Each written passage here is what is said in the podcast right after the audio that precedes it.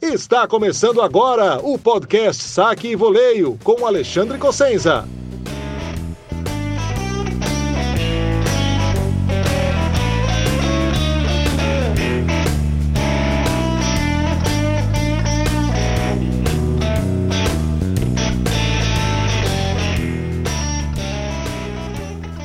Fala galera, bem-vindos ao podcast Saque e Voleio. Esse é o 23 episódio da quinta temporada e hoje vou falar um pouco sobre esse fim de ano né, da ATP, é, com a ATP Finals, mais uma conquista do Djokovic, uma boa campanha do Sinner, uma campanha com altos e baixos do Alcaraz, né? Enfim, é a melhor hora para resumir quem fez o que na temporada.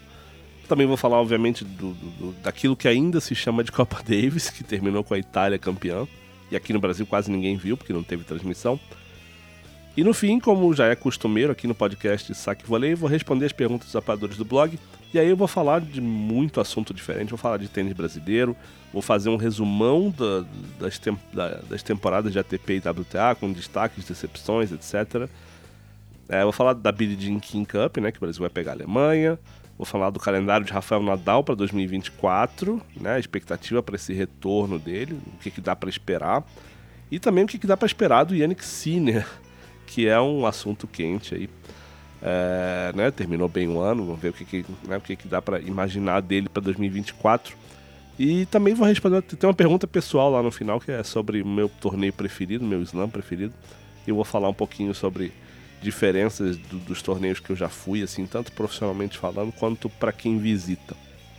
É, antes de começar, já peço desculpa pela demora em soltar esse podcast. Demorou é, mais do que eu esperava, porque tive, né, tem uns problemas pessoais, é, problema de família, eu explico lá no final para os apoiadores. E também tive uma inflamação de garganta aqui que começou no, no fim da, da, semana passada. Não estou 100% ainda, vocês vão perceber durante o episódio, mas se esperar ficar 100% esse podcast não sai nunca. Então vamos lá, vamos começar pelo Finals, que foi mais um torneio que teve um Djokovic espetacular e um Djokovic que nem fez uma fase de grupos tão boa assim terminou com duas vitórias e uma derrota e se classificou por pouco, porque o Sinner derrotou o Rogue Rune no último jogo da chave. E o Rune teve breakpoint para fazer 5-3 e sacar para esse jogo. Mas o que aconteceu foi o contrário, né? O Sinner salvou o breakpoint, quebrou o Rune no game seguinte depois fez 6-4 no terceiro set. Ou seja, classificou o Djokovic em segundo lugar e aí o Sérvio foi espetacular na fase final. Eu acho, e só acho, é, que o Nole estava mais interessado na Copa Davis do que no Finals, pelo menos durante a primeira parte do Finals. Né? Depois que ele passou para as semis, aí mudou tudo. E o Djokovic que entrou em quadra nos últimos dias foi soberbo, né? Tanto na semi, passando pelo Alcaraz em dois sets, com certo conforto. O espanhol ameaçou aqui e ali, teve suas chances. Mas o fato é que foi um jogo menos equilibrado do que os duelos anteriores deles, né, na temporada. Mas já já eu falo um pouco mais sobre o Alcaraz. E na final, o Djokovic também dominou o Sinner, mais uma vez sendo brilhante o Djokovic.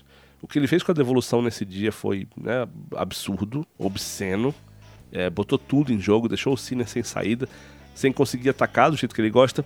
E o resultado foi um triunfo razoavelmente tranquilo em dois sets. Né? Eu digo razoavelmente porque a gente está falando de dois top 10, né? De, de, de tenistas do, do, mais alto nível ali, em que né, poderia haver, talvez deveria até haver um equilíbrio maior não fosse o Djokovic o cara tão fora de série que ele é. E eu até já escrevi isso no blog, mas é bom ressaltar aqui também que segundo a inteligência artificial da ATP, que é um serviço que mede a qualidade dos golpes e a eficiência de cada tenista no ataque e na defesa, esses dois jogos do Djokovic é, contra o Alcaraz e o Sinner estiveram entre as melhores atuações individuais de todos os tenistas em todos os jogos da ATP em 2023.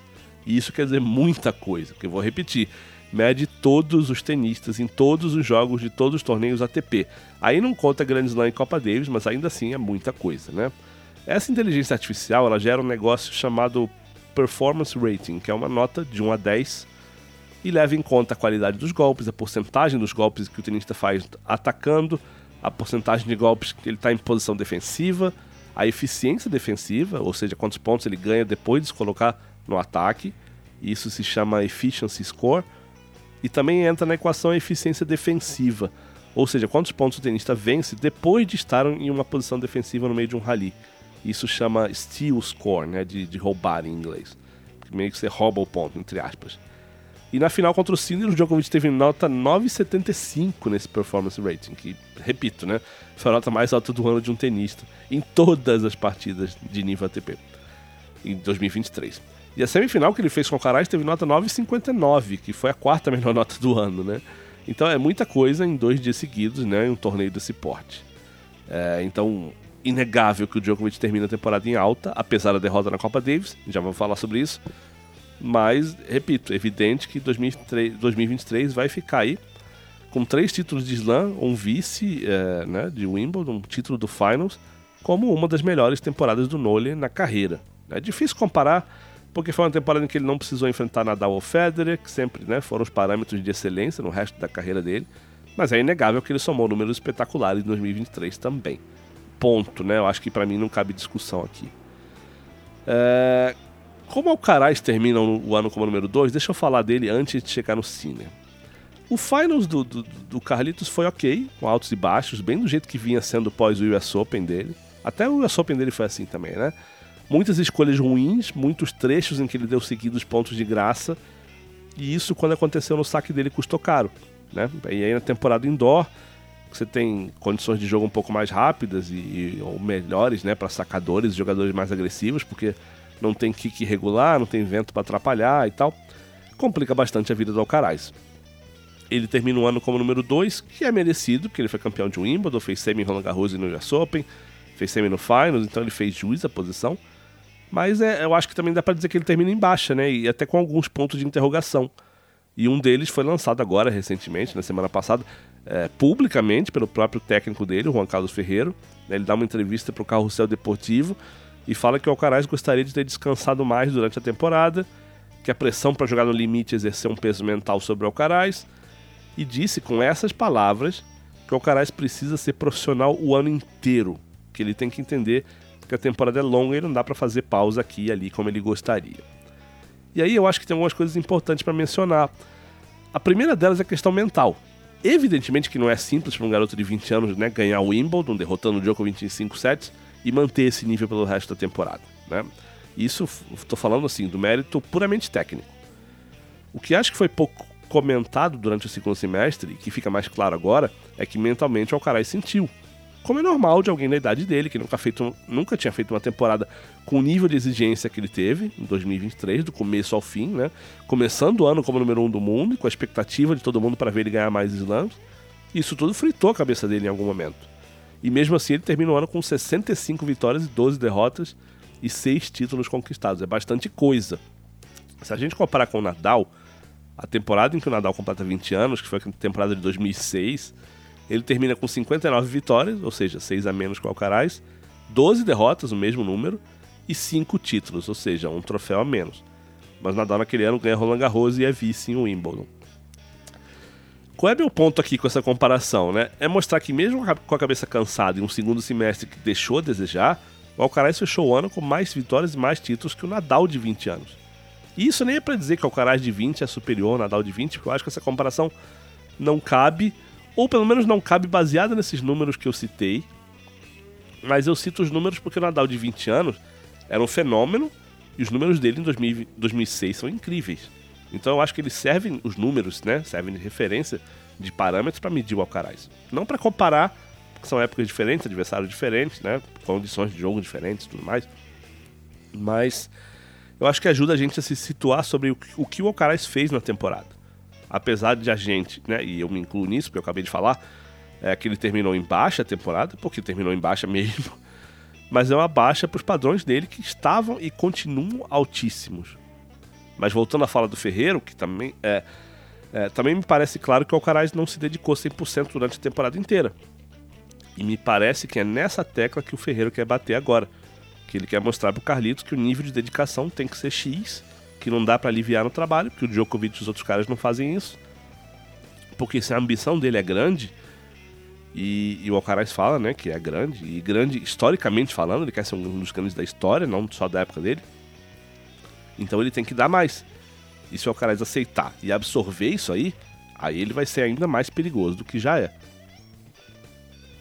Sobre o Medvedev, que termina o ano como número 3, eu não tenho muito a falar. Ele fez um pós-US Open muito bom até. Mas acho que ninguém vai lembrar direito, porque ele perdeu do Cine três vezes. na final de Pequim, na final de Viena e na semifinal do, do ATP Finals. E aí sim eu tenho que falar do Sinner, porque foi quem terminou a temporada, não vou dizer mais em alta, porque o Djokovic ganhou o Finals e o Masters de Paris, mas o italiano foi quem chegou mais perto disso.